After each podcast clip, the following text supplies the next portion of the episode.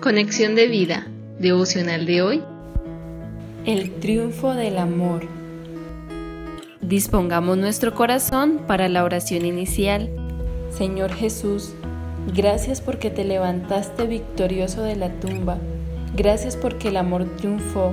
Y ahora que también soy testigo del poder de tu resurrección, quiero compartir a otros esta extraordinaria noticia, que en ti hay vida eterna para el que crea. Amén. Ahora leamos la palabra de Dios.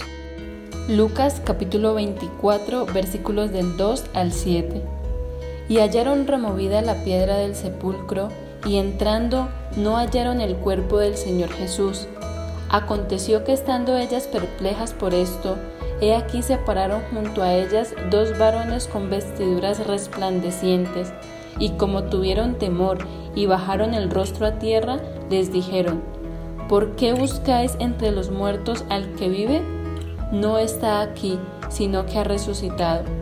Acordaos de lo que os habló cuando aún estaba en Galilea, diciendo, es necesario que el Hijo del Hombre sea entregado en manos de hombres pecadores y que sea crucificado y resucite al tercer día.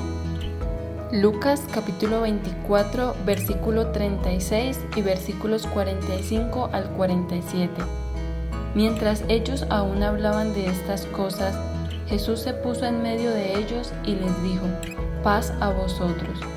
Entonces les abrió el entendimiento para que comprendiesen las escrituras y les dijo, así está escrito y así fue necesario que el Cristo padeciese y resucitase de los muertos al tercer día y que se predicase en su nombre el arrepentimiento y el perdón de pecados en todas las naciones, comenzando desde Jerusalén. La reflexión de hoy nos dice, Pensemos en el dolor e impacto que había causado la muerte del Maestro en sus discípulos. Siempre la pérdida de un ser querido es muy dolorosa.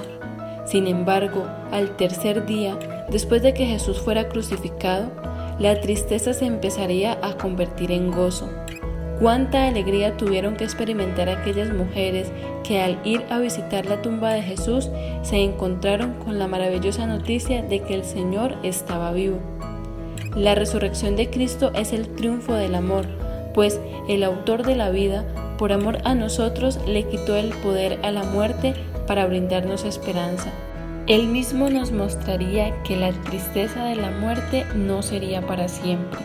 Así es como ese dolor Jesús lo transformaría en gozo, al mostrarle a sus discípulos que Él había vencido, que la propia muerte no podía retenerlo y que se había levantado triunfante del sepulcro.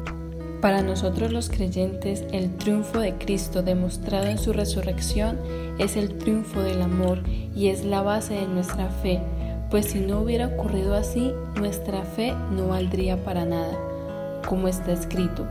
Y si Cristo no resucitó, vuestra fe es vana, aún estáis en vuestros pecados. 1 Corintios 15, 17.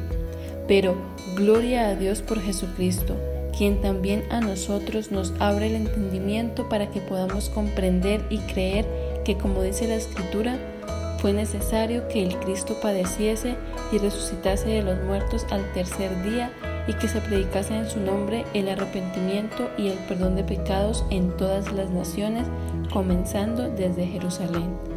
Así que, si hemos entendido el poder de la resurrección, poder que es capaz de transformar la más profunda tristeza en el gozo más indescriptible, obedezcamos y compartamos el mensaje del Evangelio para arrepentimiento, perdón de pecados y vida eterna de nuestros seres queridos.